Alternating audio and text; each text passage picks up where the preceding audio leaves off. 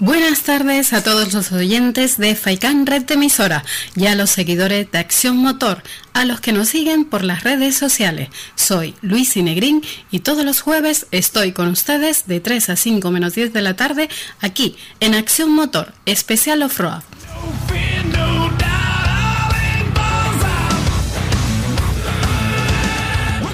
En el programa de hoy es el último de la temporada y queriendo poner un broche final no nos hemos conformado con entrevistar a algún protagonista del Dakar, sino a seis.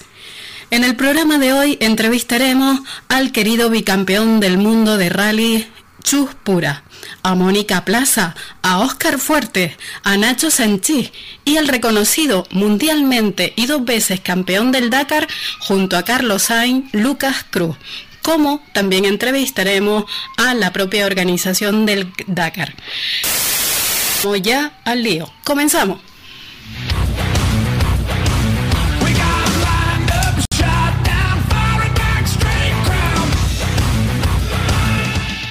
Y tenemos al teléfono a la copiloto Mónica Plaza. Buenas tardes, Mónica. Hola, buenas tardes. Bueno, Mónica Plaza, yo tenía muchísima ganas de entrevistarla, llevo tiempo intentando tener la entrevista, te lo agradezco mucho, Mónica, que además sabemos que estás resfriada. Sí, un poquito, bueno, eh, la verdad que es de agradecer que hagáis este tipo de, programas y que nos tengáis en cuenta a nosotros para mí, para mí un placer y a todos los seguidores seguro que, encantado de, escuchar directamente a los protagonistas. Pues bueno, Mónica, Mónica es copiloto, empresaria, tiene más de 31 podios, es campeona del trofeo del Jarama, categoría Sport, Turismo, en el 2016 campeona de España todoterreno de copiloto femenino campeona de rally de todoterreno Extremadura junto a su padre Manuel Plaza. En 2017 también se proclamó subcampeona de España de todoterrenos como copiloto femenino y es una reconocidísima aparte de joven y guapa eh, copiloto, porque eh, ya tiene experiencia con varios pilotos de gran prestigio. Es así, ¿verdad, Mónica? Bueno, sí, un, resumencito un poco un poco largo, sí. Bueno, eh, espero que, haya un día que solo haya que nombrar pues mm, títulos mundiales y estas cosas, pero bueno. Ojalá, Bueno, Mónica, vienes de una familia de, de motor. Totalmente. O motos o coches. Mi vida siempre ha estado vinculada a, las motos, los coches y a la competición. Y bueno, pues ya llevo cinco años en este mundillo. Eh, pues mira, este año he llegado a correr en el Rally de que es una prueba mundial. Y bueno, pues en 2020 ya, ya por fin en, el Dakar, junto con mi padre Manolo y, bueno, pues todo, todo un proyecto muy ilusionante. Hombre, para el que esté un pelín despistado, que sepa que Manolo Plaza, el padre de Mónica, es cuatro veces campeón de España de todoterreno y ha participado en más de 14 ediciones. Bueno, esta será la... esta será la 14. La 15. Ah, la 15, o sea que ha participado en más de 14 y, y, también ha, ganado dos Euromaster, o sea que, vamos, casi nada, ¿no? ¿Eh? Qué admiración, ¿no, Mónica? nada, es pura admiración eh, en el mundillo, en, el todo terreno, así que, bueno, pues es una persona bastante conocida, eh, ya no creo solo por el palmarés, sino por su forma de ser y, bueno, pues después de tantos años a, a correr en Dakar y que sea conmigo, pues bueno, creo que la gente está ilusionada, está expectante y, la verdad que hemos recibido cantidad de mensajes de, bueno, pues que, la gente se alegra y que nos va a seguir y, bueno, pues Mónica, un reto en sí, Hombre, Mónica, eh, ¿tú has comprobado si sois eh, el primer equipo padre e hija que ha participado en el Dakar? Eh, españoles sí, pero creo que ya hubo unos franceses. Hemos buscado en internet, no lo hemos encontrado, pero creo mi padre cree que había unos franceses padre e hija. Pues nada, casi nada. O sea, ya la victoria en, en unas declaraciones que, que vimos de tu padre que decía que, que el, que la, el, objetivo eh, y, la ilusión de participar contigo, eh, aparte de su experiencia, era, era eso, poder participar con su hija. O sea, que, que menuda... Qué, bien. Pero imagino que también llega un momento en que aparte de que, de que has tenido eh, un buen profesor, también hay un momento en que esa condición se olvida, ¿no? Y, y os volvéis totalmente profesionales y hay que centrarse en el trabajo. Mm, imagino que hay momentos en los que se está de buen humor, de mal humor, se está más cansado, más lleno de tierra, menos lleno de tierra, ¿no? Hay, hay distintas... Sí, claro, la verdad es que nos, eh, nos enfrentamos a diferentes situaciones, pero bueno, al final eh, creo que los dos somos personas bastante sencillas eh, y mi padre siempre me ha enseñado que cuanta, cuanto más complicada sea la situación, pues más calmado tienes que estar. Entonces, bueno, la verdad que la convivencia la llevamos muy bien, nunca discutimos. Y bueno, eh, las carreras que he solido hacer con mi padre han sido de dos, tres días y ahora vamos a estar muchos días en el mismo habitáculo. Pero bueno, al final he convivido con él más las carreras. Eh, después, Mónica, yo no me quiero olvidar, para que todo el mundo le empiece a sonar, luego tienes también a tu hermana Marta. Tu hermana Marta, que está empezando ya también a, bueno, empezando, empezando públicamente, por así decirlo. Sí, bueno, ella también, pues, eh, exactamente como yo, desde chiquitinas, pues viajando a Marruecos, yendo a competiciones, a ver a mis primos que corrían en motos, y bueno, pues al final este año ha cumplido los 18 y en cuanto ha podido, pues mira, ha hecho el campeonato de España, ha aprendido eh, mucho, eh, lo ha hecho muy bien y bueno, pues está súper super motivada también de cara a la temporada del año que viene. Oh, qué bueno. ¿Y, tu madre, nada, tu madre está todo el día de, de, un lado para otro con ustedes, ¿no? Entiendo, apoyando, estando ahí pendiente de, del equipo, de, de la familia. Bueno, mamá eh, también fue copiloto. Ah. Ahora se entiende mejor, vale. Claro, de mi padre y de otros pilotos y bueno, sí que sí que le gusta mucho, aunque bueno, pues supongo que pasará un poquito de, miedo porque al final bueno, tiene su riesgo, pero bueno, lo, disfruta tanto como nosotros y, y ya todo el mundo sabe que, que, esa pieza es fundamental en el puzzle y, y bueno, pues que te apoyen en casa Mónica, cuéntanos un pelín, porque eh, el año pasado, para el 2019, estuviste a punto de participar con el piloto Dani Sola. Eh, ¿qué, pasó en el último momento? Bueno, el equipo no llegaba al, presupuesto y decidieron que el copiloto tenía que poner dinero y la verdad es que no estaba dispuesta a poner la cantidad de dinero que pedían entonces, bueno, hay que valorar el trabajo que hacemos y, nada, pues por esa razón no fui, pero vamos, de todas formas con Dani tengo con el equipo y todo, entonces... Pues, sí, bueno, de estas cosas de... duro, la verdad. hombre, imagino, porque no solo, no solo mm, pues que lo habías anunciado, que te habías preparado, imagino, psicológicamente, físicamente, que, que, no es fácil la preparación para participar en el Dakar, tu formación como, como copiloto y que, y que en último momento, pues mm, por una falta de, de, presupuesto o de previsión, ¿no? por así decirlo, pues pasase, pasase esto. Pero bueno, nos centramos en tu próximo Dakar. Eh, tu padre va por objetivos fuertes. Estar entre los top 20. Sí, al final siempre dice que el objetivo es disfrutar, el objetivo es terminar, por supuesto, pero bueno, los dos tenemos vena competitiva y, bueno, pues eh, es un objetivo un poco ambicioso eh, estar en el top 20, pero bueno, eh, lo intentaremos. Sí, sí, sí. Esa es la actitud, Mónica que, acabar el Dakar ya significa, y es muy importante, y tu padre tiene muchísima experiencia en esto, pero también, oye, que, que seáis competitivos y que, y que queráis llegar a un objetivo, pues mm, eh, se le pide a todos los, participantes.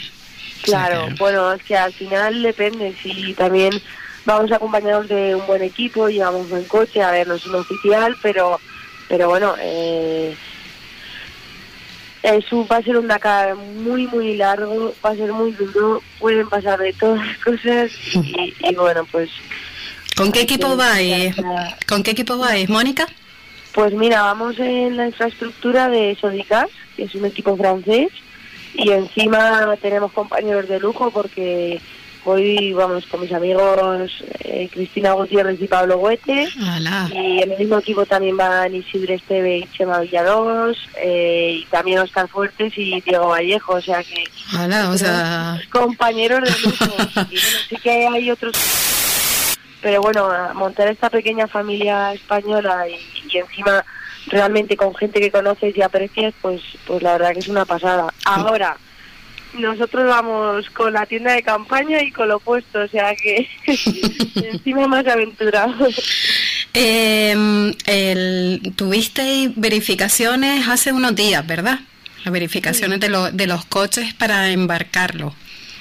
Sí, lo que pasa es que yo estaba trabajando y mi padre está en Marruecos con un grupo, eh, bueno, pues con la agencia de viajes que tenemos, con Plaza Aventura y, nada, pues no fueron los mecánicos y bueno, fue todo bien. En la, en la, eh, me queda poquito tiempo, Mónica. Me gustaría cuando acabe el Dakar y pasado un tiempito que, que descanses, te recuperes y demás, poder hablar contigo. ¿Qué tal ha sido la participación, la experiencia, las anécdotas, todas estas cosas? Que nos cuentes un poco de esta empresa de, de aventuras que, que tenemos no me cabe duda que, está súper bien organizado todas estas ofertas que hacéis por, por, profesionales, como, como es tu padre y en este caso tu visión como empresaria, y agradecerte y desearte muchísima suerte. Desde aquí estaremos pendientes a tu trayectoria en el Dakar y, nada más. Muchísimas gracias, Mónica. Muchísimas gracias a vosotros. Eh, estoy segura de que volveremos a hablar. Perfecto. espero que con buenas noticias y, buenas aventurillas que contar. Ojalá, ojalá. Mónica, muchas gracias. Recupérate. Muy bien, muchas gracias. Un saludo, adiós.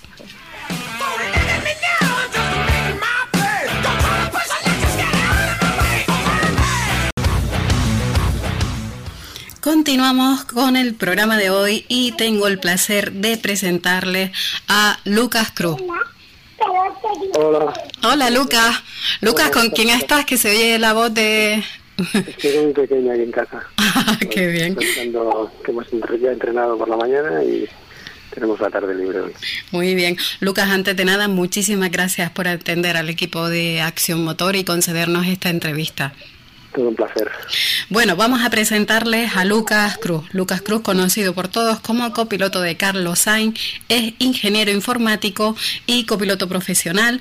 Comenzó a correr en, en el año 94 en el Campeonato de Cataluña. En 2001 logró su primera victoria en el Campeonato de España de rally junto a, a Jairo, ¿no? Con, por Rallycar. Después de unos años de carrera de asfalto y tierra, comenzó a correr en RAIP en 2001 con José Luis Monteverde. Terminó el Dakar eh, con su Nissan Patrol. En 2006, Dakar como copiloto de Josep de Puyol en camión en 2007 fichaste con Mitsubishi y corriste con Nani Roma. En 2007-2009 lograron su décimo lugar. En 2009 vuelves al equipo Volkswagen y esta vez para compartir cabina con Carlos Sainz. En su primera carrera juntos lograron ganar el rally. En 2010 ganaron el Dakar con el Volkswagen Touareg 2011 quedaron segundos, 2012, 2013 eh, copilotaste con, con Nasser.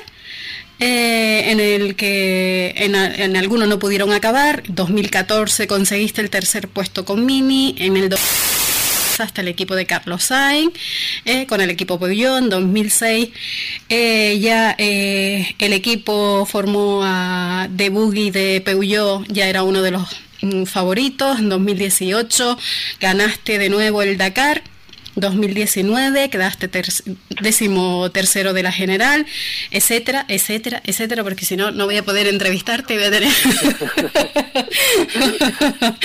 Increíble, Luca, y después... 25 años de carrera. Jolines, 25 años de carrera. Eh, Lucas, eh, después también dos veces campeón de España de tierra de todo terreno. Vamos, eh, se me acabaría el tiempo hablando de, de, tu experiencia, de tus carreras, de tus podios, de, de todo esto. Lucas, cuéntame un poquito eh, cómo afrontas este, este de Dakar. Bueno, este Dakar al final es, es uno más, lo único que es en un, en un sitio diferente, ¿no? en un emplazamiento diferente que es la, la Arabia Saudí. Y para todos. Yo en el 2012 corrí una carrera allí. Eh, en, una pequeña zona durante tres días y entonces eh, como tenemos, un poco de nociones de lo que nos podemos encontrar en una pequeña zona, pero el resto son 5.000 kilómetros de carrera que recorren todo el país y va a ser bastante complicado saber exactamente qué es lo que nos vamos a encontrar. ¿no? Va a ser todo muy nuevo para, para casi el 99% de, de los inscritos y veremos a ver qué es lo que, lo que sucede.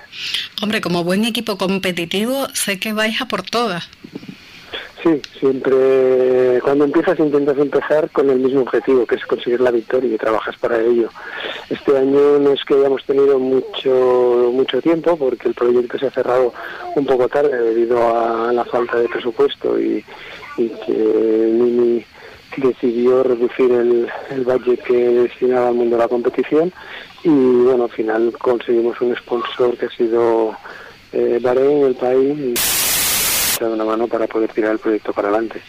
Pues fíjate, yo pensaba, en mi ignorancia pensaba que, que ya como equipo oficial de Mini, mm, por lo menos no, no había que preocuparse de presupuestos, pero no es así, ¿verdad? ha sido un poco raro, ¿no? Porque eh, Mini decidió eh, frenar el, el, patrocinio en competición y entonces no quedó más remedio que que intentar sacar el proyecto adelante intentando buscar un, patrocinio que cubriera las expectativas, ¿no? Y así ha sido, hemos, hemos conseguido sacarlo y, al final, pues bueno, tenemos una opción para seguir corriendo que ha sido el, conseguir este patrocinio, sí, ¿no? ha sido muy difícil tirar un poquito para adelante porque hay que tener en cuenta que un proyecto de esa, de esa envergadura con los objetivos tan ambiciosos como es conseguir la victoria no es nada fácil el sacarlo para adelante. Y los presupuestos que se barajan pues suelen ser bastante bastante elevado.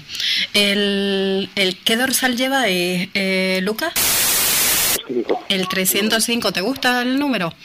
Sí, bueno, todo lo que esté los números delante está bien, ¿no? Porque al final eh, lo que hace es que los primeros días te tengas menos problemas y pierdas menos tiempo, que eso es realmente realmente lo que lo que estás buscando.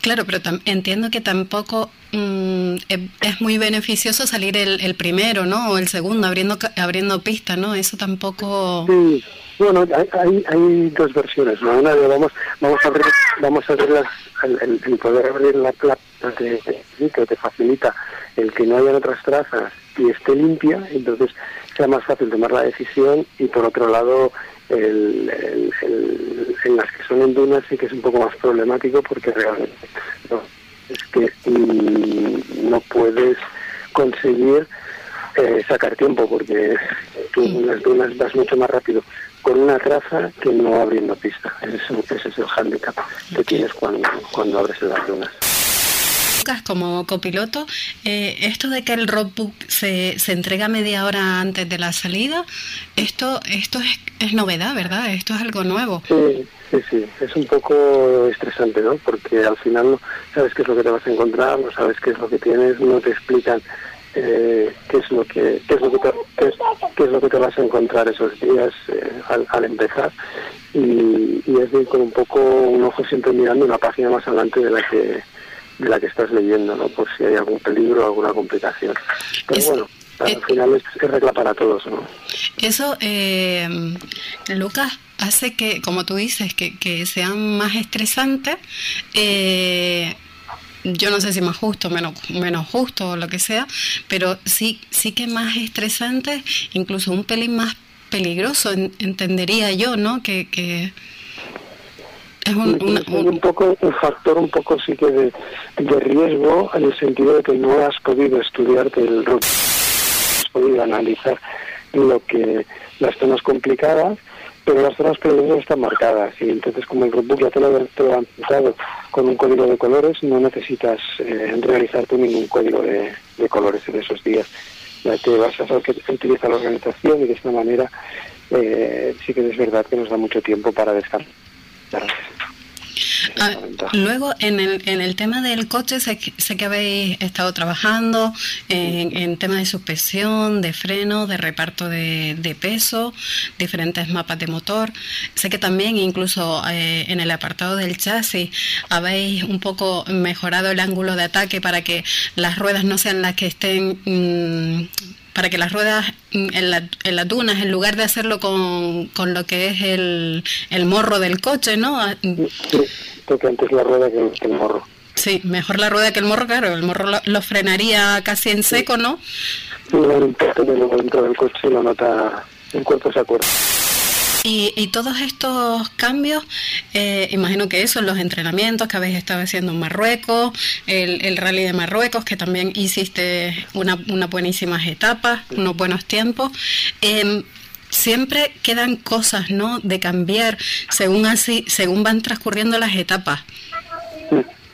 Siempre, siempre te, cada cosa que pruebas siempre te da a nuevas ideas para para mejorar en el futuro y eso es, eso es importante. El problema es que llega un momento que has de frenar y decir, hasta aquí llegamos este año y el año que viene ya veremos qué es lo que hacemos. Porque, eh, mira, los coches justo esta semana, eh, hoy era el último día para embarcarlos en el, en el barco para, para mandarlos para, para, Arabia, para la Arabia Saudí. Entonces, esto implica que cualquier evolución que hagas es un material que lo has de mandar en avión, porque en barco no llegaría todo esto incrementa los costes una barbaridad. Luego, aparte, no tienes la posibilidad de poder verificar esas modificaciones que has hecho. Entonces, nosotros, cada modificación que se hace en el coche, cada evolución que se hace, lo que se pide o lo que nosotros marcamos hacer es mínimo que se haya recorrido una distancia eh, eh, con esas piezas igual a igual igual o, un Dakar, un Dakar o un Dakar y medio para saber un poco cuál es la vida útil de esas piezas. Entonces, a partir de ahí, sabemos qué cantidad de recambio necesitamos. Si, por ejemplo, una pieza se nos ha roto a los 2.000 kilómetros, pues a lo mejor la hacemos servir entre 750 y 800 kilómetros. Le queda un media vida útil que no la utilizaremos para, para otro tipo de, para otro test que no se hagan servir esas piezas y sobre todo de esta manera lo que nos está dando es una ventaja importantísima de la habilidad en carrera que estamos cambiando con mucha antelación las piezas más de lo que necesitaremos. Claro, por eso el, el presupuesto tan desmesurado también, ¿no? Es uno de los... Sí, sí, sí.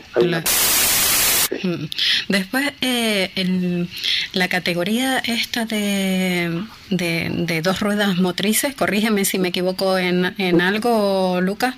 Eh, mm, hay muchos equipos esta temporada.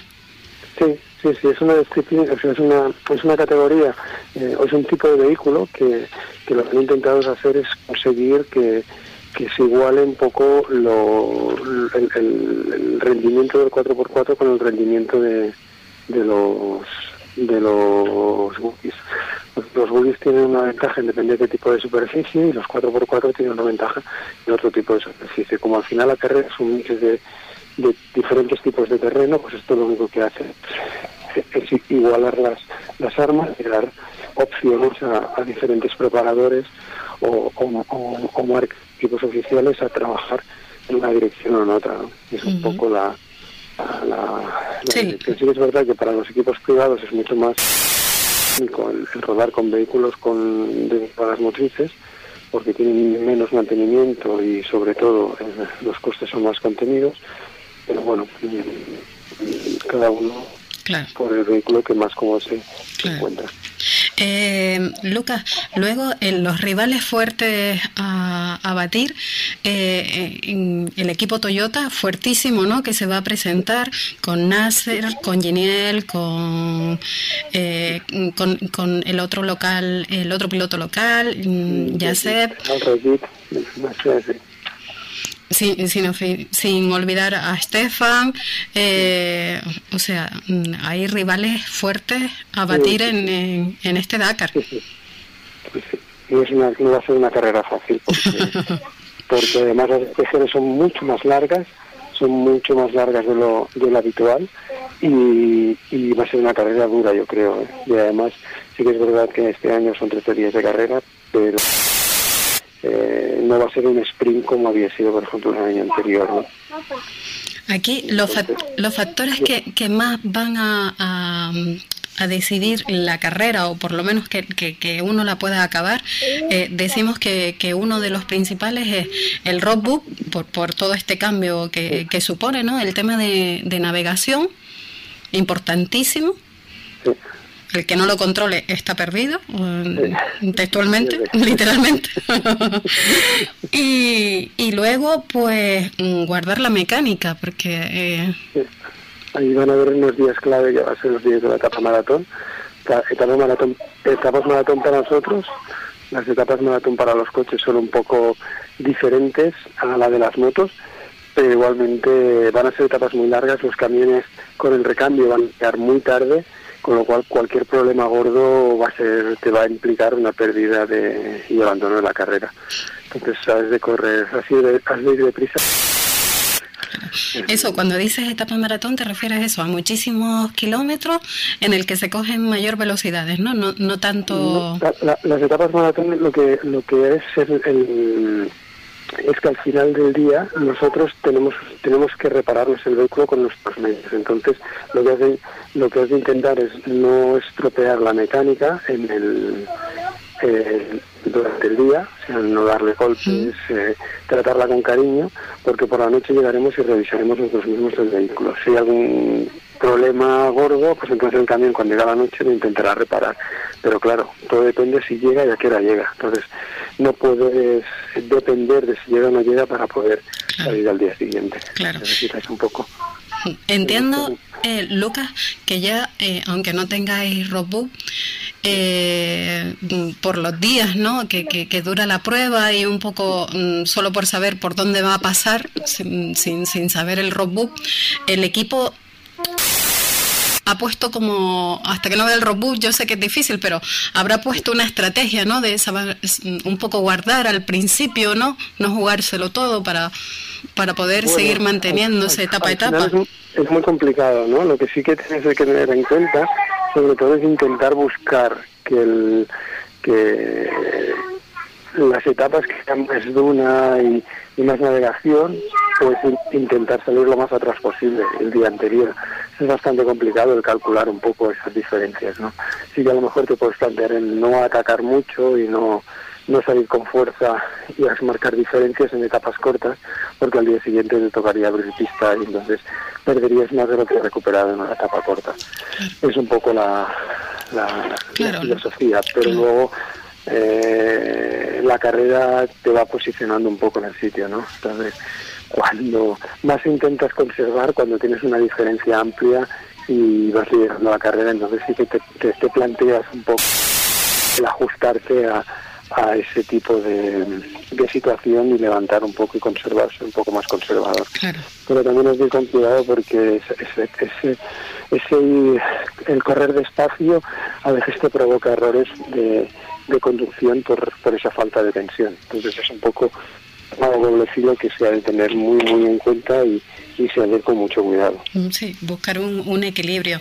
Eh, Lucas, eh, para mi pena me quedan pocos minutos para despedirte y me gustaría decirte que en Canarias hay muchísima afición, la tienes tú como copiloto por tu gran trayectoria deportiva, como Carlos Sainz, también que muy querido en Canarias, y desde el programa de Acción Motor y nuestra página web estaremos muy pendientes a vuestra participación en el Dakar y espero poder volver a hablar contigo cuando hayan pasado ya unas semanas del Dakar para que ojalá podamos felicitarte. Gracias a todos por vuestra afición, que, que al final eh, lo que hace es aporte la pasión y, sobre todo los aficionados que, que están detrás apoyándonos en, en nuestras carreras. Pues muchísimas gracias, Lucas. Un saludo. Un saludo, gracias a vosotros.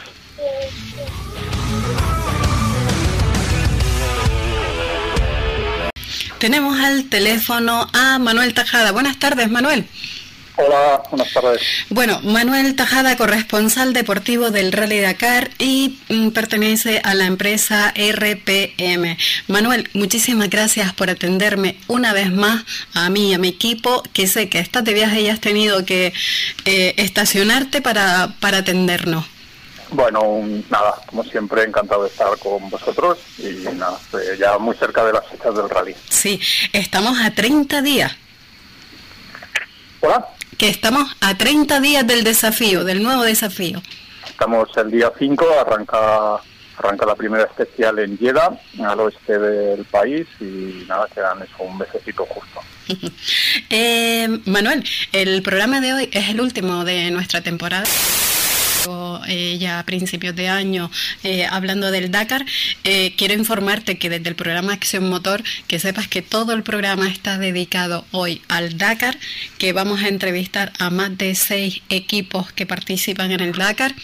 Eh, o sea que yo no sé si ya pedirte que me hagas una, una tarjeta como colaboradora o algo.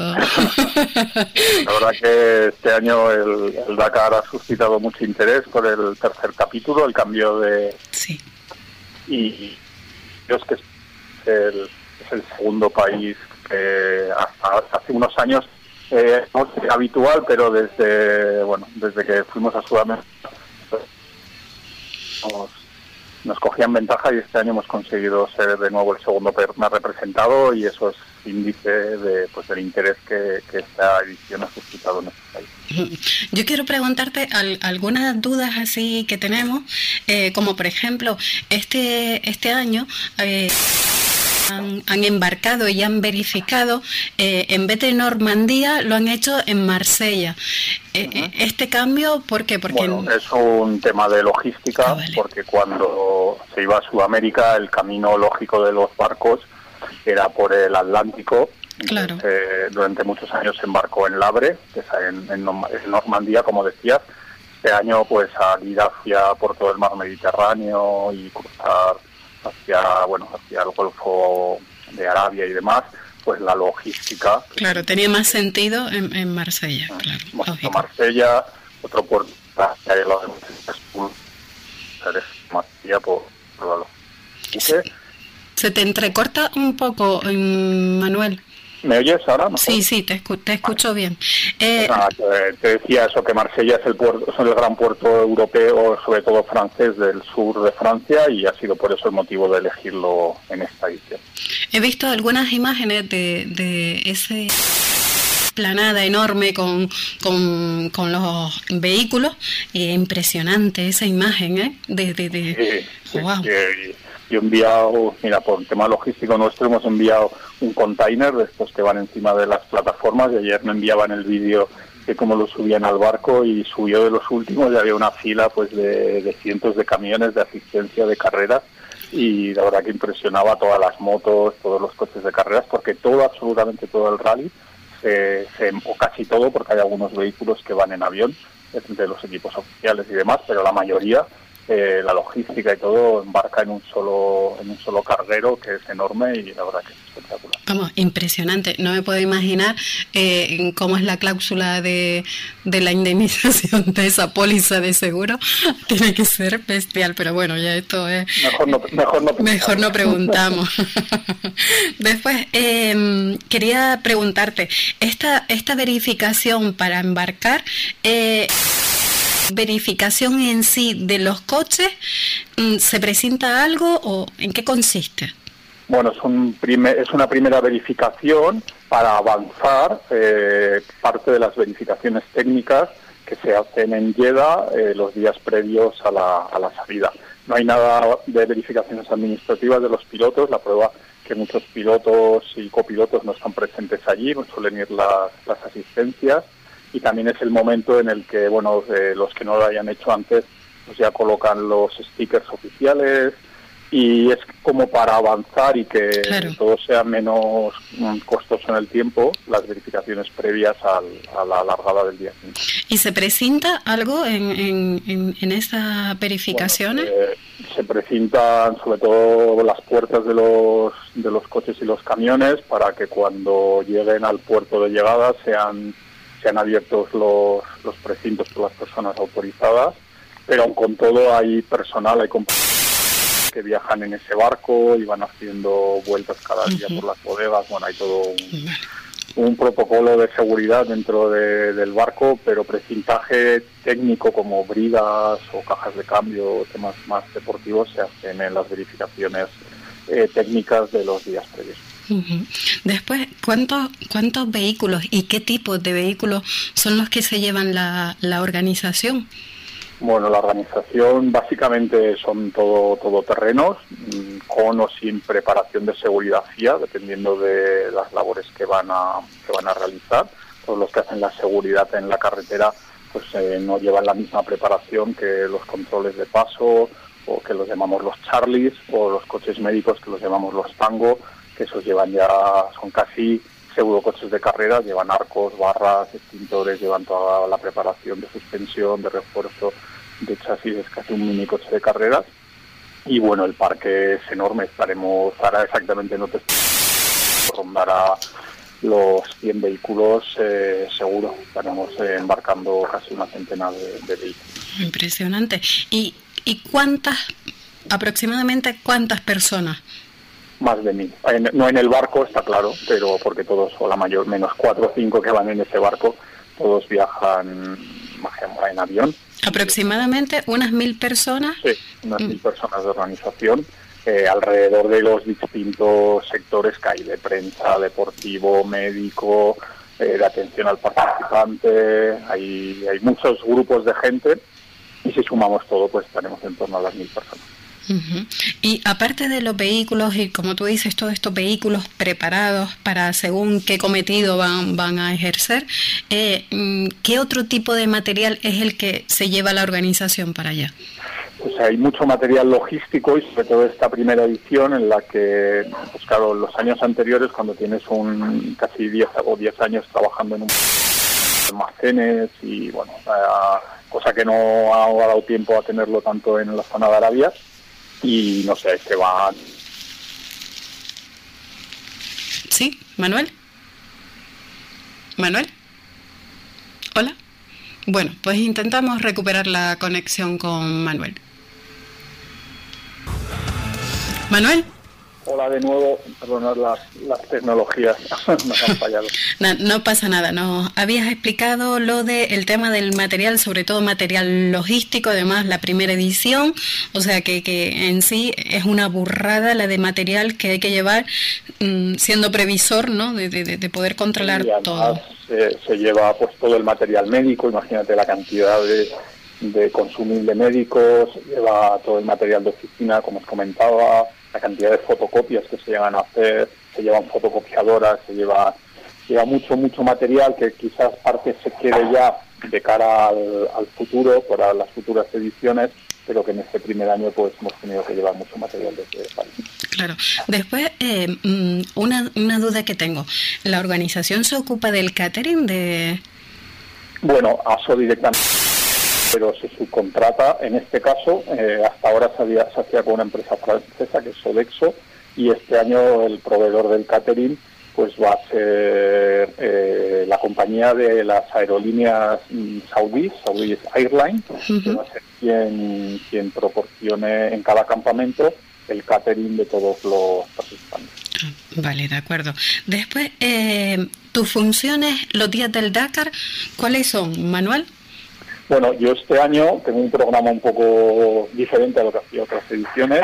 Yo siempre he sido parte del servicio participantes, es un equipo entre 8 o 10 personas, que lo que hacíamos era atender no las, necesidades deportivas, sino las necesidades personales de los equipos. Pues entregarles, desde la entrega de las modificaciones del roadbook, si tenían un problema pues que abandonan y quieren regresar a su país, si tienen un problema de intérprete o de enlace con los comisarios deportivos, que son los que administran el, rally. Hay un equipo que hablamos distintas lenguas y eso es el servicio de participantes. Yo durante 10 años fui miembro de este equipo. Este año, por un tema que tenemos un evento también en Arabia Saudí a posteriori del Dakar, solo estaré la, la primera semana y voy a ir un poco de comodín eh, para aprender, para ver, para estar la primera semana hasta riar con los equipos españoles y con mis compañeros de ASO. Es también mi responsabilidad ahí en el rally, pues es mucho más pequeña que en otras ediciones. Después quería preguntarte, eh, lo decías que, que todo el equipo sanitario y demás va mm, desde aquí. Eh, con el tema de mm, cómo es el protocolo para evacuar si hay varios mm, varios, a ver, hay muchísimos participantes. Puede ocurrir que hay que evacuar a varios pilotos a la vez. En, eh, ¿Esto, cómo está previsto? El, dispositivo médico, como cualquier cosa del Dakar, es espectacular, enorme y hasta que no lo ves allí pero es una empresa muy grande, es una empresa externa también, francesa, Fidelia, encargada de dar este servicio. Son los que también hacen el Tour de Francia, hacen muchos eventos deportivos muy grandes y hay suficiente número de médicos, de helicópteros, de coches médicos, de ambulancias que son capaces de... Helicópteros, pues, entiendo que también, ¿no? Tenéis varios helicópteros de rescate. en concreto hay 10 helicópteros. Sobre 10 y ahí el protocolo es un, hay un puesto de control en París y en el campamento, en los dos sitios, y entonces ahí se van recibiendo las alertas a través de, del IDITRAC, van, van recibiendo las alertas y los compañeros pues van distribuyendo a quien le a quien le corresponde van distribuyendo la evacuación de, de cada uno de los de los accidentes. Y bueno, pero son súper profesionales, están especializados, están especializados en esto y pueden asumir varias evacuaciones a la vez. No, no nos cabe duda de la profesionalidad que, que ya ha demostrado en sí eh, el Dakar. Después, eh, por parte del gobierno de Arabia Saudí, eh, ¿ha habido alguna última noticia, algún cambio de última hora, alguna cosa? que yo sepa no. Uh todos son facilidades a través del Ministerio de Deportes de allí de, Arabia, que se llama el GCA. Y la verdad es que, mira, yo estaba hace 10, 12 días en el país y están súper volcados, les hace mucha ilusión y bueno, creo que es un creo que es muy es muy bueno para todos, para el rally y también para el país que podamos estar eh, durante, durante estos 20 días compartiendo un sitio nuevo que no conoce nadie y que realmente es muy bonito. Pues muy bien. Eh, mm, otra pregunta sobre el, tema del, gobierno en sí. Eh, del, del, gobierno en alguna etapa o alguna cosa que, que os eche una mano a controlar a lo mejor zonas? Sí, ¿no? O sea, toda la policía, las autoridades de seguridad, de protección civil y demás están vinculadas al, rally, en los sitios donde se atraviesa la, carretera, eh, en los campamentos. Luego hay personal de, gobierno incluido dentro del equipo de, de trabajo del rally y, por supuesto, en la salida, en la etapa de descanso, en la meta, pues estarán las máximas autoridades del país para dar la bienvenida a los participantes. O sea, que, que volcados 100%, mm, vamos, con, con la prueba. O que, el país ha desarrollado un programa que llaman las sesiones, o la High Season, o la Real Season, donde son ocurren un montón de eventos deportivos, culturales, exposiciones, conciertos, de carreras de bicis, como el Tour de Saudí, el Tour Saudí, que es un de una semana que se celebrará en en febrero el Dakar, eh, conciertos, la Supercopa de España de fútbol también se va a disputar en Arabia. O sea, ellos han apostado por utilizar el deporte y los eventos culturales para dar a conocer el país y abrir una etapa nueva en su en su historia. Pues cuánto nos alegramos de todo esto. Manuel, solo me queda volverte a agradecer en parte de, nombre de, todo el equipo y en el mío propio, darte muchísimas gracias, desearte que tanto el Dakar como los muchísimos proyectos en los que estás metido salgan adelante y esperamos poder hablar contigo después del Dakar o incluso que no, me mandes alguna foto, alguna cosa eh, y, poder volver a hablar contigo ya haya pasado unas semanitas del Dakar y, nos cuentes qué tal, qué tal fue todo. A vuestra disposición, yo siempre mucha suerte a todos los participantes, sobre todo a los a los españoles, que son los más, los más cercanos a, a nosotros. Yo estaré allí hasta el día 11 cualquier cosa que necesitéis, ¿por qué no hacer una conexión desde, desde allí? Y encantado, como siempre, de estar en vuestros micrófonos. Jolín, pues muchísimas gracias Manuel por esa invitación. Manuel, muchísimas gracias. Continúa con, con, tu, con tu viaje y, y que tengas muy buenas tardes. Muy bien, un saludo para todos y un abrazo. Gracias.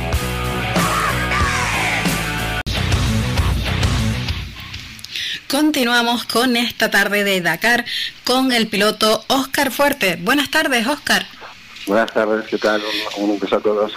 Bueno, Oscar, campeón de España de Rally de Tierra 2006, campeón de Madrid en 2007, tercero en el Campeonato de España de Tierra 2008, subcampeón en 2009, 2010, 2012, campeón de España en 2011, tercero Campeonato de España de Todoterreno en 2015 y en 2016 campeón y 2017. Eh, seguro que se me olvidan un montón de cosas, Oscar. Luego, pues vamos con... Pues la verdad. ¿Cuántos en total, Oscar?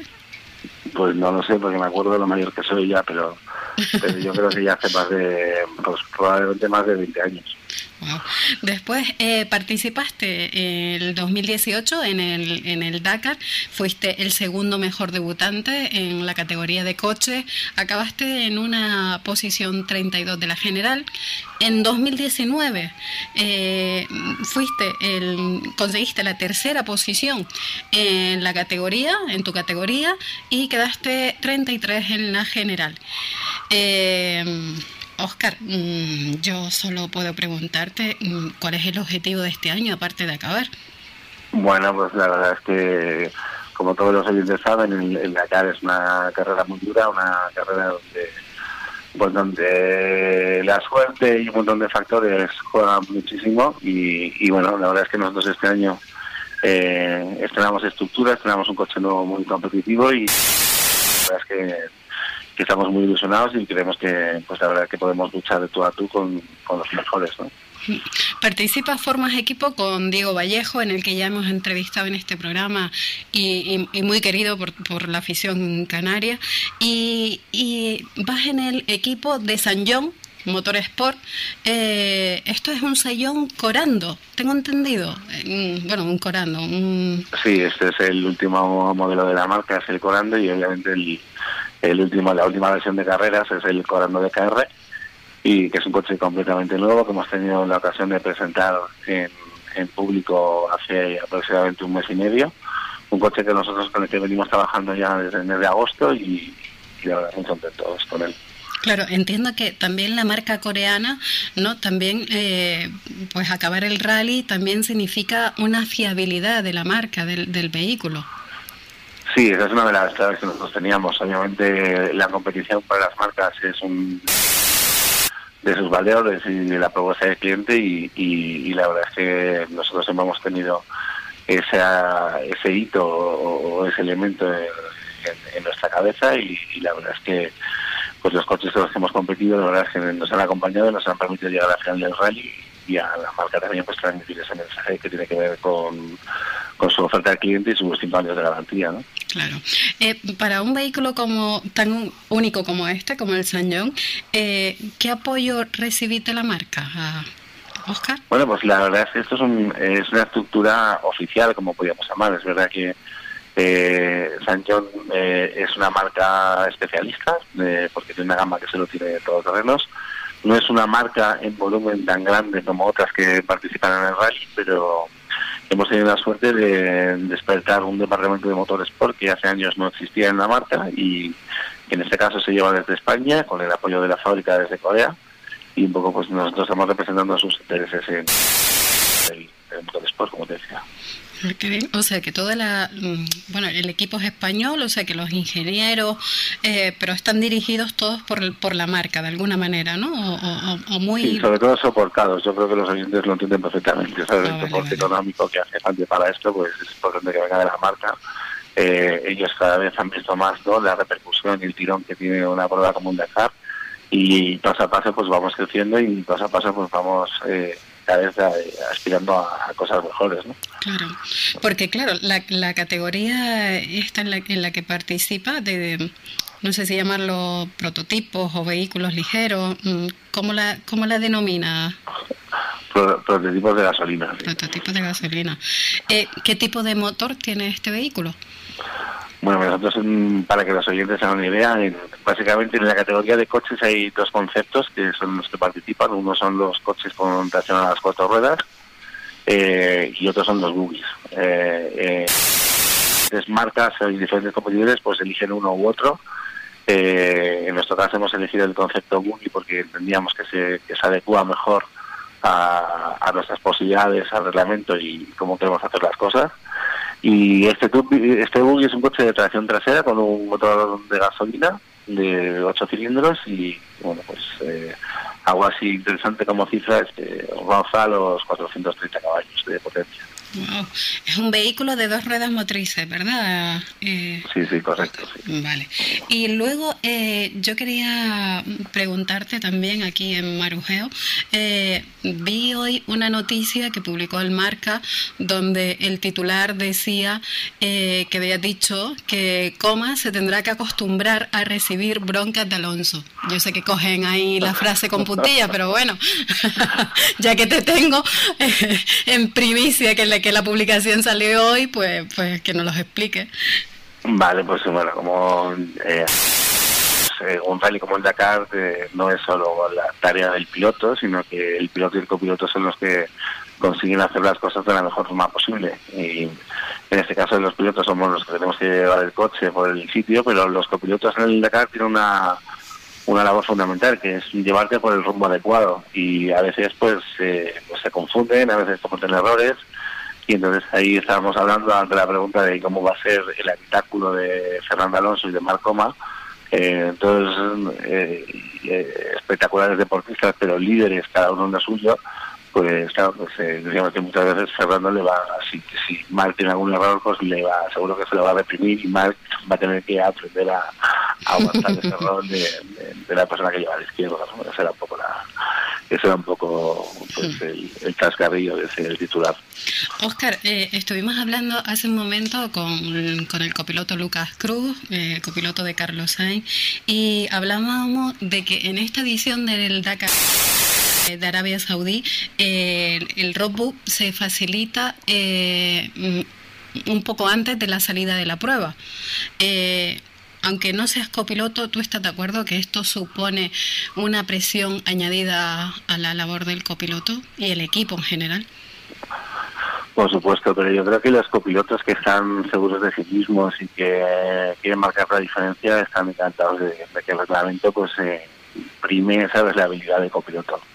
Eh, antes, eh, cuando el, el o las etapas se comunicaban con anterioridad, los equipos grandes tenían una figura que era, se llamaba técnicamente el hombre del mapa, que era capaz de, definir por dónde iba a ir la ruta. De manera que eh, si tenías una esa figura dentro de tu equipo, pues podías tener una imagen visual, una imagen aérea a través del ordenador de, bueno, de, las dificultades, de cómo se podía navegar, cómo se podían hacer menos kilómetros entre un punto y otro. Y esto ahora lo van a tener que hacer los copilotos desde por su orientación y por su sabiduría. Entonces, eh, para mí, para los equipos que no tenemos tantos recursos, pues creo que esto es positivo y obviamente para los copilotos consagrados eh, como Lucas, como Diego, pues yo creo que esto es algo que, estaban buscando porque de alguna forma es una posibilidad de, demostrar todo lo que saben hacer y entender que su aportación de valor es mucho mayor que la que él hasta ahora. Hombre, eh, en, tu caso, en tu copiloto Diego Vallejo, la verdad que no tiene nada que envidiarle a nadie porque, porque es increíble la, la experiencia que, tiene, vamos, ha participado en más de mm, casi 400 pruebas, o sea que... A ver, no, parado, no parado, yo creo que, ha empezado, empezó a correr antes de nacer, porque, porque, sí, la verdad yo creo que probablemente es el, el copiloto español con mayor número de rallies, eh, más creo que ha participado en todo, en, en rallies, en subidas, en el Mundial de Rallies, en el Dakar, y, y para mí yo creo que es un privilegio poder llevar arriba a la derecha y, estar acompañado de él, que, sin duda estos años para lo que hemos conseguido y seguro que también ese, ese rally también es un hito importante, ¿no? Oscar, para un poco eh, acercarte ¿no? al, oyente, ¿nos puedes contar alguna anécdota de, de, alguna cosa que te haya sucedido en los Dakar que has participado? Bueno, hay muchas, ¿no? Yo no, sé por cuál empezar o cuál, cuál diría, pero eh, la verdad es que hay una anécdota cada día, ¿no? Un poco, por ejemplo, voy a contar eh, qué pasaba en este rally qué es lo que no va a pasar en, en ese rally de Arabia Saudita, ¿no? Eh, esos rallies en, en Perú y en Sudamérica eran muy fáciles de seguir para el espectador y aunque estábamos en el desierto de dunas más grande del mundo, pues salía espectadores cada dos, tres kilómetros y había mucha gente viendo la carrera. Y, por ejemplo, eso nos ocurrió, pues, nosotros tuvimos un problema en una duna y teníamos a la persona que estaba intentando indicar y al final dijimos, bueno, pero, pero ¿cómo hacemos esto? Y me dijo, bueno, pues si, si me dais 100 dólares os saco del, os saco del hoyo, ¿no? Os saco del agujero. ¿En serio? o sea, 100 dólares, eh, un, un espectador con, con el vehículo os sacaba de allí. Lo sacaba. Sí, sí, esa, por ejemplo, ahora en Arabia Saudita, yo creo que vamos a una zona que que se determina, tiene un nombre muy característico, que es algo así traducido como en la zona donde no hay nadie. Y es verdad que la, densidad de población ahí pues es mucho más baja que de una persona por cada 10 kilómetros. O sea, que, no va a haber nada ni nadie. Y vamos a volver pues eh, a la, otra vez a la pura aventura y de y de tener que resolver todas con lo que tienes a bordo y de creatividad y, bueno, un poco va a volver a, lo que era el origen del rally. Claro. Pero, pero bueno, al, al final, em, pilotos como tú, pues entiendo que también no esa es parte del reto de, participar en esta prueba. Sí, a, ver, eh, cuanto, cuando el rally es más difícil y cuanto todo es menos previsible, es cuando más tienes oportunidades de brillar, ¿no? Es cuando más, es cuando las circunstancias te dan ocasiones de, muchas más cosas que, los medios o los recursos que llevas. Y bueno, por eso es una carrera difícil como esta, pues a nosotros nos, llama la atención, ¿no? Nos, nos, ilusiona más porque porque entendemos que nos puede nos puede ayudar. Aparte de arena y mm, dunas, navegación y demás, ¿qué, qué otros mm, contratiempos o en sí cosas hay que tener en cuenta para esta edición, Oscar? Ah, bueno, una yo creo que es importante es que el rally es muchísimo más largo que, los años anteriores. O sea, las etapas, hay etapas de 500 y, de 600 kilómetros y eso significa que sí o sí vamos a estar ah, compitiendo todo el día. Así que es muy probable que a la que te despistes te, entre la noche, porque eh, ya sabemos que anochece en Arabia aproximadamente sobre las 5 de la tarde, y ya cuando anochece pues la velocidad se ralentiza mucho, todo se complica, la visibilidad es muy complicada y, y, bueno, eso va a marcar la diferencia. Sí, claro. Temperaturas, el cansancio ya, ya va siendo mella, o sea, se juntan un montón de, de cositas, ¿no? Para, para que sea fácil cometer algún pequeño error Claro, y otra, otra que tú acabas de decir de las temperaturas es muy diferente. Es, eh, cuando íbamos eh, eh, en enero a, Perú, estábamos en pleno verano. Y, y, ahora cuando vamos a Arabia Saudita, aunque es un desierto, pero estamos en, el mismo hemisferio que Europa y las velocidades, digo, las temperaturas por la noche pues están cerca de los 0 grados, incluso por debajo de 0 grados. ¿Eso qué significa? Pues, pues que vamos a tener el, el calor del día y el frío más absoluto por la noche, ¿no? Sí, que vamos, un condicionante muy importante. Oscar, tu preparación, aparte de, física, que, entiendo que sí, eh, también te preparas psicológicamente, ¿verdad? Bueno, yo creo que todos lo hacen, ¿no? Yo creo que es muy importante una carrera como esta, eh, estar muy sereno, es decir, eh, poder tomar decisiones, no dejarte llevar por las emociones y por las prisas y, y bueno, visto es que los de alguna forma los pilotos con, con más edad o más maduros, pues eh, al final del rally pues son los que mejores eh, resultados tienen, ¿no? Y yo creo que esto tiene que ver con eso.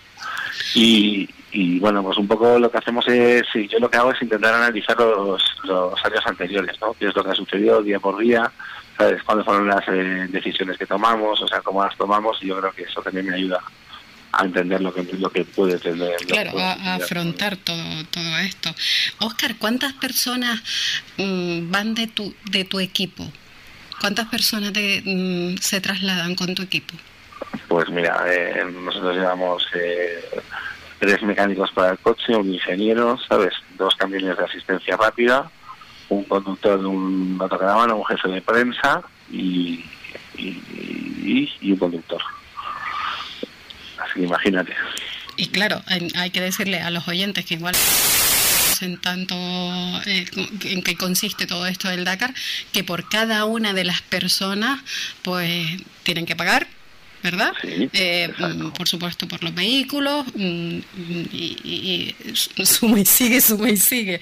Eh, o sea que el, que el presupuesto aquí no es ninguna broma y incluso la decisión de llevar a, las personas del equipo son decisiones a tener en cuenta desde, el principio. Sí, aquí yo creo que cada la decisión de cada de, cada rol y de cada perfil es importante porque no es gratuito, o sea, tienes que llevarte cada persona que pones en la cara tiene que aportar un valor intrínseco porque tiene un coste muy importante y, y, sobre todo porque porque define la carrera, ¿no? Obviamente los mecánicos, el piloto, el copiloto, pero pero toda la parte de logística, etcétera, pues oye, si falla, pues obviamente te, deja fuera de la carrera. Los propios conductores, un error, o los caminos de asistencia que se tienen que mover de un lugar a otro, pues eh, un día no llegan y eso hace que no, sabes, que el coche Claro, al final son todos mm, profesionales, como tú dices, cada uno su cometido y, y, son una parte importante que muchas veces ni, ni los mencionamos. Oscar. Pero bueno, si, si, si quieres yo te hablo, o sea, para que los oyentes den una cifra. Sí. Eh, en la que hay que pagar por todo al organizador y, y por inscribir cada persona con independencia de cuál es su lugar en el equipo, la inscripción cuesta 9.000 euros. ¿no? O sea para que te hagas una idea de cuál es la, ¿sabes? la 9.000 euros estaríamos hablando solo, de... Solo inscribirlo, solo, o sea, solo decir que esa persona está dentro de la organización y que va a tener una pucherita. Luego aparte de los aviones, los coches, los gastos, etcétera, etcétera, etcétera. Espera que, espera que vamos a recuperar, porque me da que yo no lo he entendido bien. A ver, que por cada persona que lleves, hay, ya estamos hablando de 9.000 euros. Sí, por cada persona 9.000 euros. Eh, pues no manejaba yo esa cifra, la verdad sabía que se cobraba por, por, persona, pero no sabía que llegaba a tanto.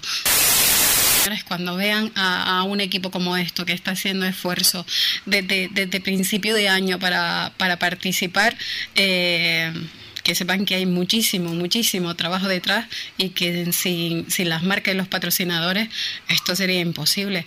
Oscar, ¿cuáles son tus patrocinadores principales en, en, en este no, Dakar? Me dirías, esto es posible también por vosotros que hacéis un seguimiento y, y, y que nos dais una cobertura y en nuestro caso pues ha sido clave todo lo que nos habéis apoyado los niños en España para que podamos sacar este proyecto de nuestras fronteras y conseguir el apoyo de una marca y poder, ¿no? y poder hacer lo que estamos haciendo. ¿no?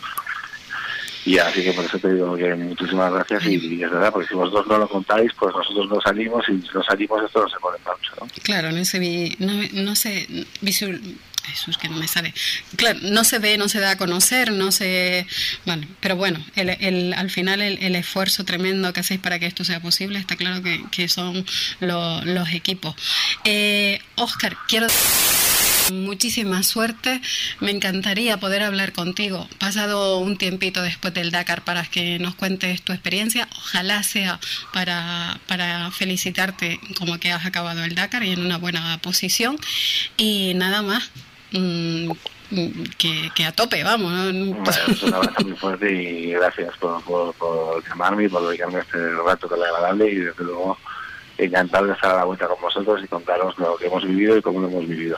Pues muchísimas tardes, muchísimas gracias Oscar y muy buenas tardes. A vosotros.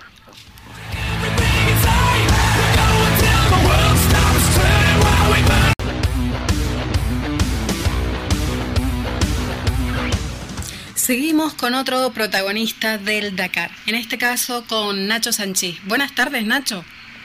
Hola, buenas tardes. Bueno, Nacho Valenciano es farmacéutico y piloto. y en 2017 eh, participó en el rally de, Mersuga, acabando 51 de la general. En, en el rally de, de, Gelas, en Grecia, acabó sexto.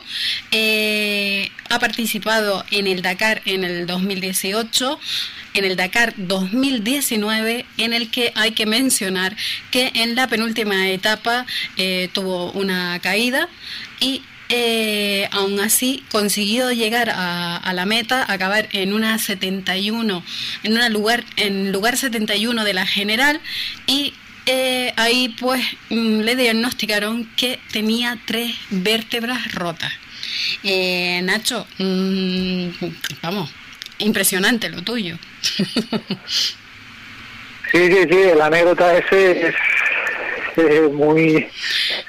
Muy fuerte, ¿no? Muy, sí, sí, un poquito fuerte. El día 9, la penúltima etapa del Dakar pasado, en, entre medio de unas dunas muy, muy grandes, había una especie así de sitio más llano y iba tranquilo por esa zona, pensando que seguían carreras lo que sabía era no cometer riesgos y de repente una pequeña protusión en el terreno me hizo volar y había un socavón después y caí en la parte vertical del socavón teniendo una fuerte compresión lumbar. No fue ni que yo aterricé encima de la moto, pero se me comprimió la zona lumbar ahí y, y volqué después de, parar la inercia.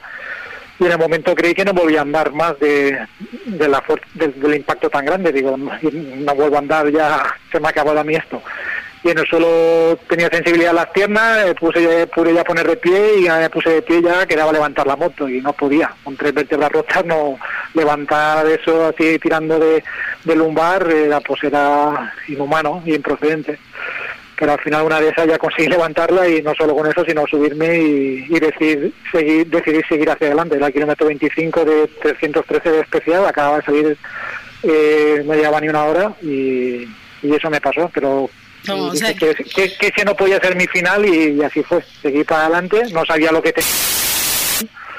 Y acabé como pude, llegué destrozado al campamento por la noche, me ayudaron a bajar de la moto, a vestirme, estuve cuatro o cinco horas tumbado en una vaca, me pincharon la culeta y antiinflamatorio y analgésico y remitió el dolor y la molestia, me pude duchar, cambiar, cenar y prepararme para el día siguiente a salir a acabar los 116 que habían de especial más los 200 de enlace y conseguir acabar, acabar el Dakar 2019. Así fue, así fue.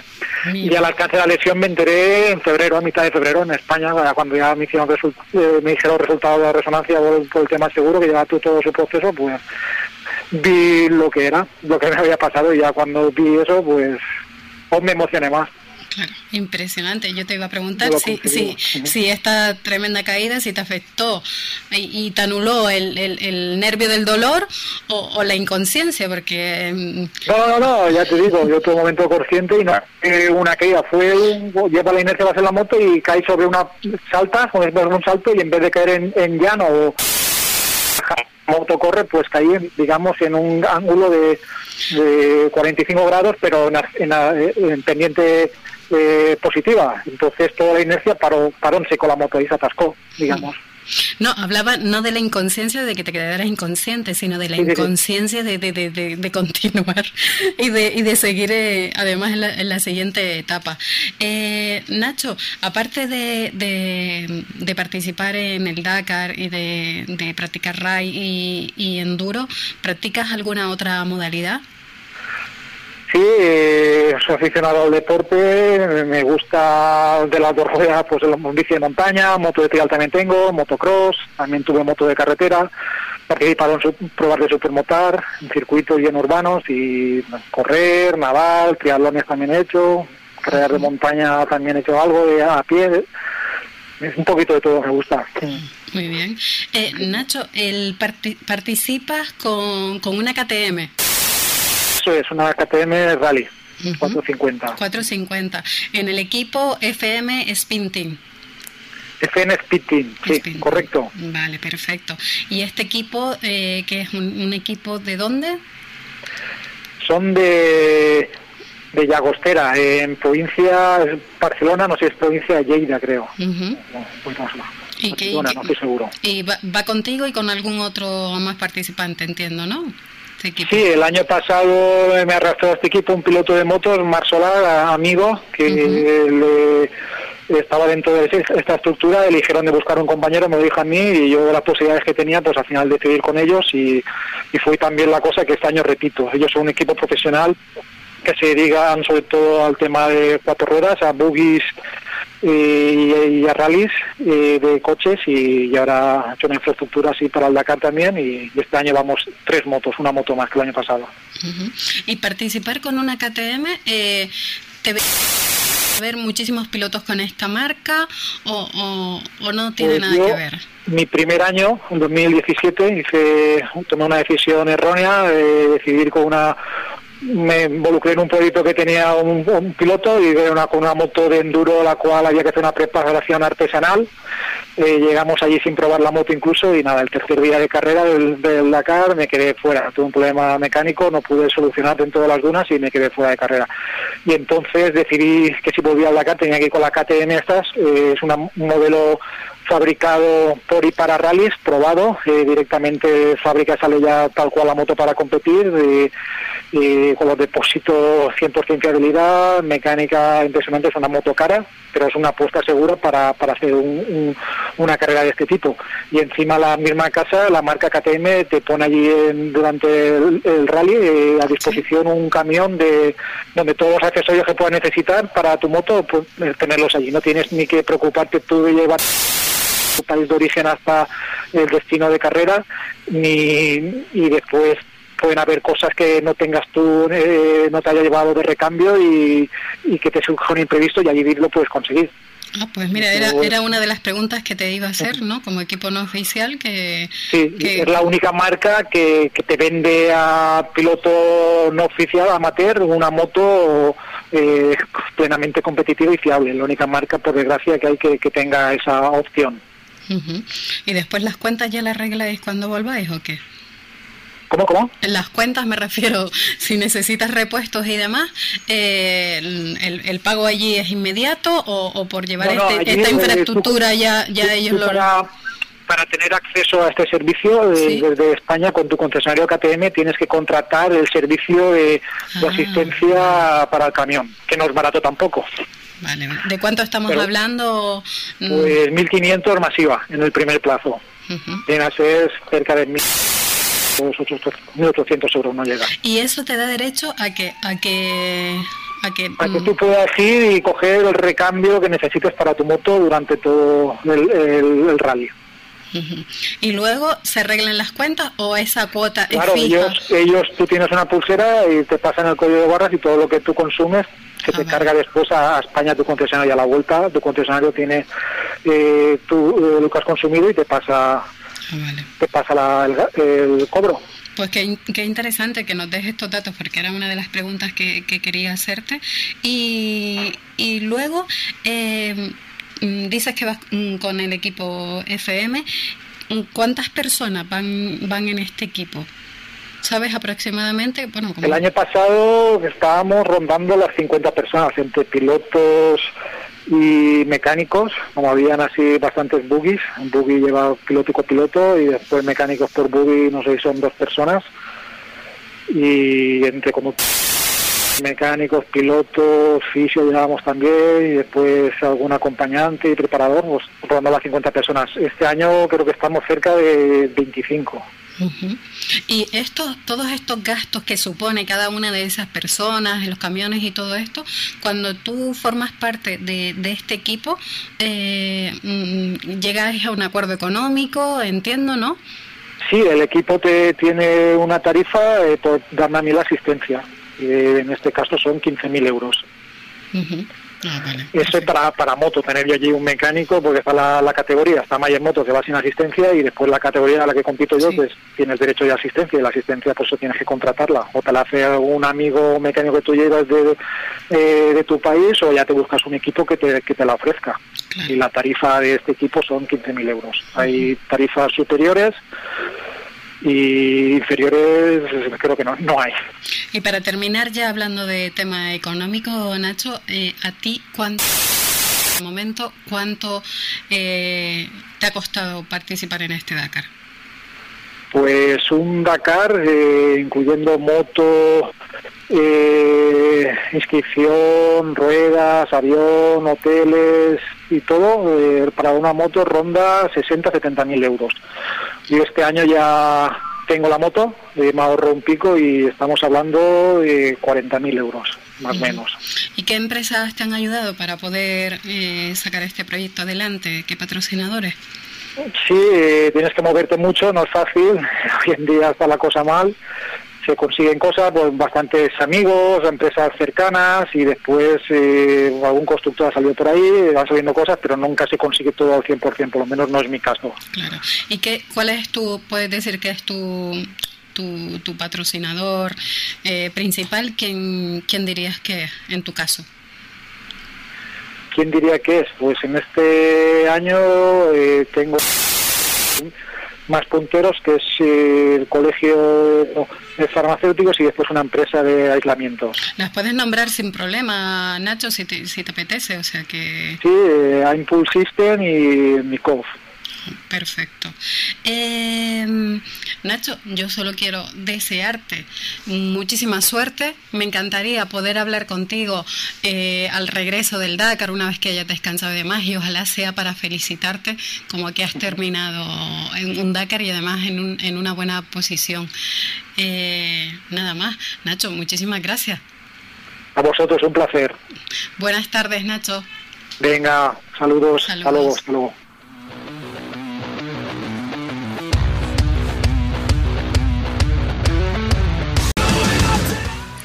Bueno, en el programa de hoy espero que esté a la altura de este último programa de la temporada del Acción Motor Especial Off-Road. Eh, es el último programa de este especial, pero el programa Acción Motor diario que, que locuta Gregorio Toledo, que sepáis que va a seguir eh, adelante unos cuantos días más en, esta temporada, porque todavía quedan muchas pruebas por, por disputar. Eh, también decir a, todos los oyentes y seguidores que eh, seguiremos informando del Dakar, del off-road todas las pruebas que se realizan en nuestra página www.accionmotor.com.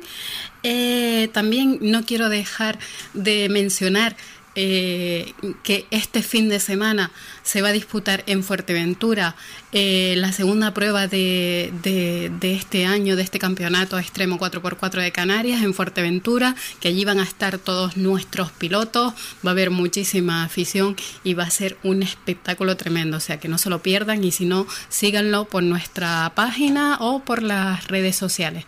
Les dejamos con un pelín de música y continuamos con la última entrevista y no menos importante del especial off-road de hoy.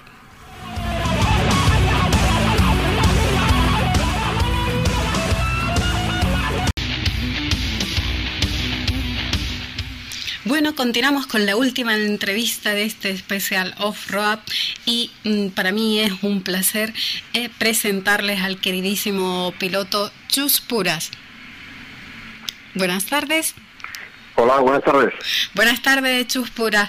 Eh, mm, antes que nada, agradecerte eh, cómo has atendido a este equipo y cómo nos has facilitado poder entrevistarte, que sepas que nuestra afición canaria, en cuanto se ha enterado que teníamos entrevista hoy contigo, han publicado muchísimo esta entrevista, que todo el mundo estuviera atento al directo, o sea que mm, mueves masa. bueno, primero muy buenas tardes y un saludo muy muy grande a toda, a toda esa afición canaria medios de comunicación como vosotros, que siempre cuando estuve en la isla corriendo por allí, por toda Canarias, pues me habéis tratado muy bien y la verdad que Canarias ha sido para mí talismán en mi carrera deportiva, he conseguido muchos títulos y muchas victorias en los rallies de allí y, la verdad que feliz de poder hablar, ¿no? Y la verdad que hemos tardado en ponernos de acuerdo para poder hablar, pero al fin pues estoy aquí y nada, y gustoso de, contestar todo lo que, lo que queráis. Pues muchísimas gracias. Bueno, Chus Puras, para si hay algún oyente despistado o, o no es tan, tan seguidor al motor, es bicampeón del mundo de rally, además de ocho veces campeón de España, con título en Córcega, con World Rally Car y, y bueno, es un mito viviente que tenemos. Es, es una joya, uno de los pilotos más conocidos español. Y yo estaría muchísimo tiempo halagándote porque, porque es lo que tiene, ¿no? Los amantes del motor es lo que tiene cuando hablamos con alguien como tú. Eh, Gracias. Eh, volver a esta temporada a, a competir. Eh, ¿Qué te llevó a tomar esta decisión? Bueno, la verdad es que en marzo prácticamente de este año, en febrero, no tenía mucha idea de, ponerme el casco después de casi 10, 11 años que habíamos abandonado el Campeonato de España de asfalto. Y, bueno, seguía un poco pues el Campeonato de España, el Mundial de Rallys, un poco desde, desde casa, desde la barrera, vamos a decir. Y no tenía mucha idea, pero bueno, José Emilio Criado, que es nuestro concesionario de autogomas en Cantabria, pues me animó mucho para bueno para probar un rally, para probar el rally de Trasmiera, que es un rally que hay en Cantabria, un rally internacional eh, en plan exhibición, no, no es de, de tramos cronometrados, no, había tiempos. Y bueno, y me convenció para ponerme el casco ¿no? después de tanto tiempo. Y la verdad es que eh, hubo una respuesta impresionante de toda la afición española, porque yo pensé que bueno, pues que la gente quizás no se acordaba mucho de, de mis años de lo que había hecho durante muchos años, durante casi 30 años, ¿no? dedicado al automovilismo y la respuesta, como te digo, de, tanto de, la afición como de los medios de comunicación, pues fue bestial, ¿no? Entonces, bueno, pues esto motivó que Citroën Hispania me ofreciera un programa de dos carreras para celebrar con ellos eh, los 100 años de historia de la marca Citroën, porque como sabéis yo gané, he ganado seis títulos de campeón de España con, con Citroën y bueno, siempre me he sentido pues parte de, esa gran familia, ¿no? Y, eso fue un poco el motivo de, por qué me, he puesto el casco y por qué he competido en esas dos carreras de Campeonato de España y bueno, y ahora pues eh, incluso pensando ya eh, en el Dakar, que, vamos este año también. Bueno, y además has vuelto con el mismo afán de siempre, sin nada ya que demostrar, aunque sigues en, ese nivel competitivo que tienes, y, y, has querido volver a, las andadas a tus 56 años, discúlpame que lo diga, y... no hay problema. Como dices, con los colores de Citroën. Eh, y este año eh, ha disputado dos pruebas del Rally Nacional de Asfalto, como es el Princesa de Asturias y también el, el rally de, mm, de, de, tu, de tu provincia. Sí, el Rally de Cantabria. El Rally de Cantabria. Mm. Y además, mm, vamos, seguidísimo, como dices, por la afición, por los medios. Eh, Sí, sí, además gente, mucha afición de Canarias que han venido, que han venido a Princesa Asturias, a Cantabria. He podido estar con un montón de, de, gente de ahí, de las islas, que, que además me sorprendió porque, bueno, eh, la verdad que la afición de Canarias sigue siendo la número uno, sin discusión. Yo creo que, bueno, yo soy cántabro, sé que en Cantabria hay una afición también bestial, ¿no? De todos estos años, tenemos a Dani Sordo en el Mundial, en fin, la afición en Cantabria es buena, pero Canarias creo que es un poco más especial, ¿no? Yo he sido allí cuando he corrido ha sido y, y, fue una pena este año porque me hubiese gustado no haber haber estado por ejemplo en el en el rally de, de, Canarias, sí, sí que te, vimos te vimos promocionarlo también, invitar a todos y, mandar un recuerdo a, la afición. Ya mm, para la temporada que viene no te puedes escapar después de todas estas declaraciones. Ojalá. a mí me encantaría por, por, por estar con esa afición, como te digo, por bueno pues eh, y que siempre las islas pues han sido como te decía antes mi talismán. Y siempre me he sentido muy a gusto y, me encantaría no poder estar ahí aunque fuera me da igual compitiendo mejor evidentemente pero si no en la salida en fin viendo los tramos con la gente yo creo que es cualquier motivo cualquier cualquier cosa es buena para, para poder estar ahí. Pues seguro que los organizadores canarios ya están ya tomando nota ¿eh? para contar contigo vamos. Eh, Chu, vamos a hablar de, de también en, en, el berenjenal este que te has metido, que participación en, el mundo de rallies con, con, la marca Citroën, sino además mm, a, a, participar en la modalidad de rally en la que ya has disputado alguna prueba como la Panáfrica, además con unos buenísimos resultados, y ahora tienes el proyecto de participar en el Dakar. Sí, todo esto empezó hace dos años cuando decidí descubrir el Dakar porque no lo conocía y me fui eh, me fui en moto. La verdad es que fue una experiencia muy buena, no conseguí acabar porque salí por los aires en la etapa 4 de la moto y me, lastimé un poco el hombro, el, el, ligamento del hombro izquierdo y no pude acabar, pero la experiencia yo creo que fue muy buena porque descubrí un poco lo que era, lo que era como te digo, el Rally Dakar por dentro, ¿no? ver, ver un poco lo que eran las dunas, lo que eran esos recorridos, esas etapas tan largas de 7, 8 horas de 500, 600 kilómetros por las dunas. Y, la verdad que fruto de esa experiencia, pues aprendí un montón de cosas. Aprendí a navegar, aprendí a andar por las dunas con, con, la moto.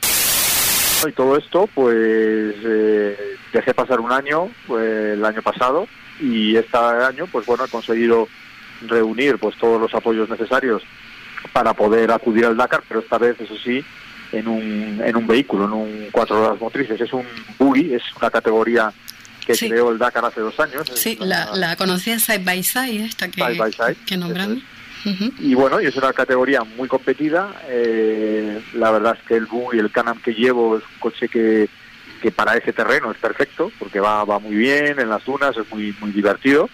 Y bueno, y es una categoría muy dura de ganar, porque hay eh, bueno pilotos españoles como Gerard Farrés, hay el equipo oficial South Racing de Portugal, que están, pues hay un americano, el Curry, está Varela, eh, en fin, hay un montón de pilotos que, que ya tienen 7, 8, 10 Dakares, por ejemplo, de experiencia, ¿no? Entonces es muy difícil luchar, ¿no? Contra, contra esa experiencia en las dunas, pero, pero bueno, nosotros hemos ido desde febrero del año pasado haciendo... Hemos estado en Marruecos en junio, eh, casi 10 días eh, subidos en el coche para ver un poco lo que era eh, ya no la moto, sino el coche, subirse en las dunas y ver ver las reacciones, ver las suspensiones, ver, en fin, la manera de andar por las dunas. Y luego he podido correr la Panáfrica, que ha sido un rally hace escasamente un par de meses, bueno, allá por septiembre, finales de septiembre.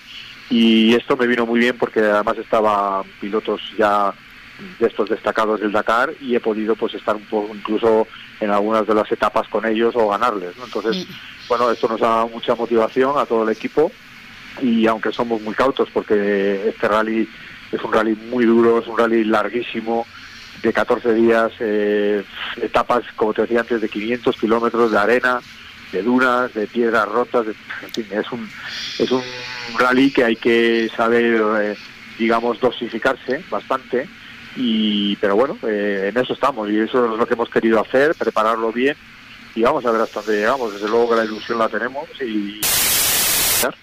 Bueno, la afición vamos a estar muy atentos, pero yo creo que algún competidor por ahí te está vigilando porque en Panáfrica demostraste que, que fuiste incluso líder en, en, algunas etapas, ahí mano a mano con Gerard el, el, el, cual eh, estuvimos entrevistando, que sepas que, que, te nombró con mucho, con mucho cariño, con mucho aprecio. Y, y quería preguntarte, el, el cambio de, de, recibir unas notas en, en un rally a que te den indicaciones de navegación, eh, sí. esto también es un proceso ¿no? de aprendizaje. Sí, yo mira, he conocido este año a mi copiloto, a Xavi Blanco, sí. un copiloto que ya tiene cierta experiencia, ha corrido ya dos Dakares, ha estado bueno, en, en, el Campeonato del Mundo de Bajas también, y es una persona que desde el minuto uno, que le subía a la derecha y nos fuimos a hacer esos primeros test en la arena, en, en, en Merzuga, en Marruecos, pues ya vi que era un copiloto excepcional. O sea, facilitaba muchísimo la, la digamos, la, la, lectura del roadbook, que te llevaba por el sitio, digamos, ¿no? Y luego la navegación, evidentemente, es muy diferente a lo que yo conozco. Yo Los roadbooks son muy parecidos, lo que yo he vivido en los rallies con respecto a los roadbooks que nos dan en, en, en este rally, en el Dakar, es mm. muy parecido pero evidentemente no tenemos notas, es decir, nosotros vamos de, de una casilla del roadbook a otra, vamos prácticamente a vista, es decir, eh, podemos estar haciendo de una casilla a otra entre 5, 8, 10 kilómetros y no tenemos notas como en los rallies, ¿no? Que, claro, no, no es seguir notas. una carretera, ¿no? Evidentemente. Claro, claro. Mm. Entonces ahí, cuando llegamos, por ejemplo, a, las dunas, que ahí, claro, lógicamente, como dices tú, no hay no hay carreteras, no hay pistas, no hay dunas, o sea, no hay, mm. no hay una dirección a la cual seguir unas huellas, ¿no? Entonces ahí es donde entra el copiloto en la navegación. Eh, normalmente llevamos unos equipos electrónicos dentro del coche con GPS y entonces, bueno, pues es, es complicado, pero pero bueno, Xavi yo creo que, como te diría, tiene experiencia y me va llevando, tengo que ir, la dirección y sobre todo que me permite pues conducir y estar tranquilo dentro de las dunas, ¿no? dentro de las situaciones complicadas, que eso es lo importante creo que un copiloto, aparte que es una excepcional persona y, y bueno, y que estoy muy, muy contento con él, todo lo que hemos hecho ahora ha sido acoplarnos y, hasta ahora pues no me puedo quejar. La verdad que estamos estamos contentos porque creo que la cosa va a ir muy bien. Va a ir muy bien. Eh, objetivos aparte de acabar la carrera mm, Chu, mm, qué objetivos te has marcado bueno hay que ser cautos porque como te decía el rally es complicado. Eh, cada día te pasan un montón de cosas diferentes. Aquí de lo que se trata es de no fallar de intentar ir concentrado a lo largo de cada etapa que no es fácil porque son muchas horas, muchos kilómetros, pero sobre todo no cometer errores, ¿no? Eso es lo, más importante. Entonces, si la cosa va bien y, hacemos esto, digamos ir concentrados, no, no, no cometer demasiados errores, no pinchar, eh, cuidar, pues quizás podamos estar arriba, pero bueno, ya te digo, no lo sé, no lo sé. Mi objetivo, por supuesto, como bien dices, acabar lo primero en la carrera, ese será el objetivo y lo que tendremos en la cabeza desde el minuto uno, pero sobre todo también si las cosas van bien y somos capaces de estar con estos grandes pilotos que hay ahora y eh, que, tienen esa experiencia de los que comentábamos antes, si conseguimos estar con ellos, pues creo que por qué no intentar optar a un, a podium, ¿no? Eso sería para mí eh, un éxito rotundo llegar a, conseguir un podium que me da igual que fuera primero, segundo, tercero, pero estar ahí, ¿no? Yo creo que eso es lo importante y acabar porque bueno, mis patrocinadores y, toda la gente que me apoya, pues para ellos también será importante que estemos en la llegada. Claro que sí, y seguro que, que sí. Chu, ¿con qué dorsal participa? Con el 420. 400, muy bonito. O sea, 420, porque parecía un secreto que no querías desvelar.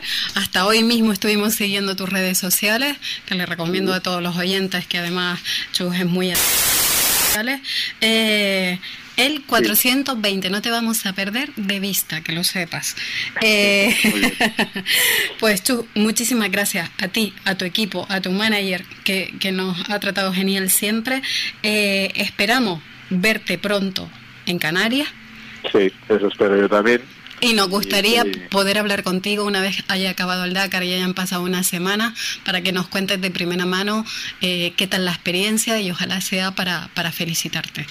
Por supuesto, ojalá, ojalá que sí, ojalá que salga todo bien como tenemos previsto, que como te digo estemos en la llegada y, nada, sin ningún problema, la visita de Canarias la firmo ahora mismo y estar con vosotros a la vuelta hablando tranquilamente también. Así que nada, muchas gracias y nada, un fuerte abrazo a todos. Muchas gracias, un abrazo, Ocho. Gracias.